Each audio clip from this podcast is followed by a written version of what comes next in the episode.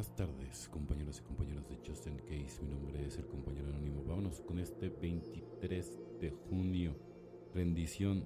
Nos tropezamos con esta confraternidad, rebosantes de amor, honestidad, receptividad y buena voluntad. Una vez derrotados, estuvimos dispuestos a cambiar texto básico, página 23-24. La rendición puede ser la base necesaria de nuestra recuperación, pero a veces luchamos contra ella. La mayoría, al cabo de un tiempo limpios, miramos atrás y nos preguntamos por qué demonios luchábamos tanto para negar nuestra impotencia si la rendición es lo que al fin nos salvó la vida. A medida que nos recuperamos se presentan nuevas oportunidades para rendirnos.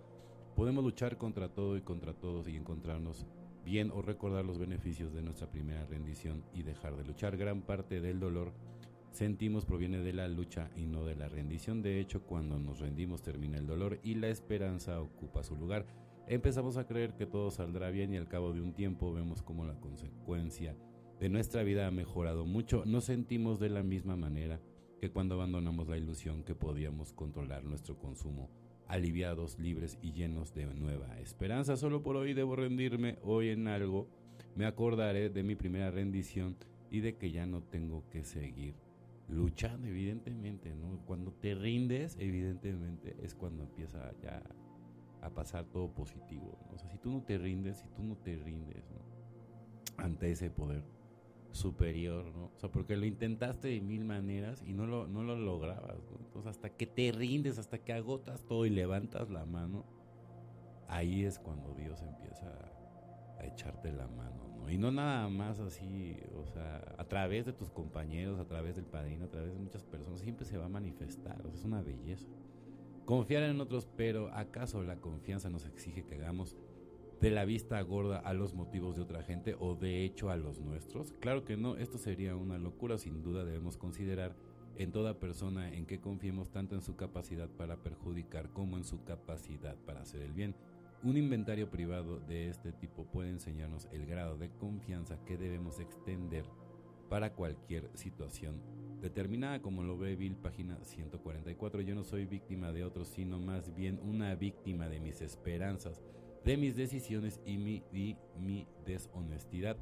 Cuando espero que otros sean lo que yo quiero que sean y no lo que ellos son, cuando ellos no cumplan con mis expectaciones, entonces me siento lastimado. Cuando mis decisiones se basan en mi egocentrismo, me siento solitario y receloso. Sin embargo, cuando practico la honestidad, en todos mis asuntos, invariablemente gano confianza en mí mismo. Cuando examino mis motivos, soy honesto y confiado, soy consciente de los posibles daños de algunas situaciones pueden entrañar y puedo evitarlos. Evidentemente, si no te haces consciente del dolor que te estás haciendo a ti y a los demás, pues evidentemente no vas a poder evolucionar. No digo, es como muy, muy, muy importante, ¿no? Yo ayer platicando con un amigo, me dice, oye, ¿qué tan importante es el cuarto y el quinto paso? Es súper importante.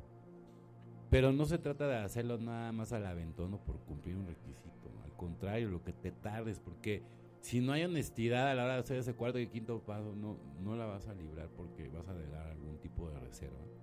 Que tarde que temprano te va a alcanzar, ¿no? Y te va a pasar lo que tu servidor, que en algún momento a mí me pasó en mi recuperación, que yo pensaba que ya, y, y recaí, ¿no? Entonces, este pues digo, también es parte como de, un, del, proceso también de repente que uno llega a vivir dentro de, doble A.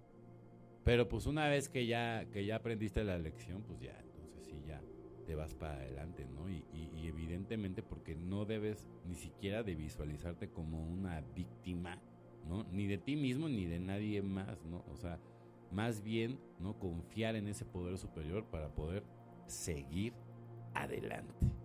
Bueno, compañeros y compañeras de Justin Case, deseo que tengan una excelente tarde como yo la voy a tener. Felices 24 y nos vemos muy, pero muy pronto.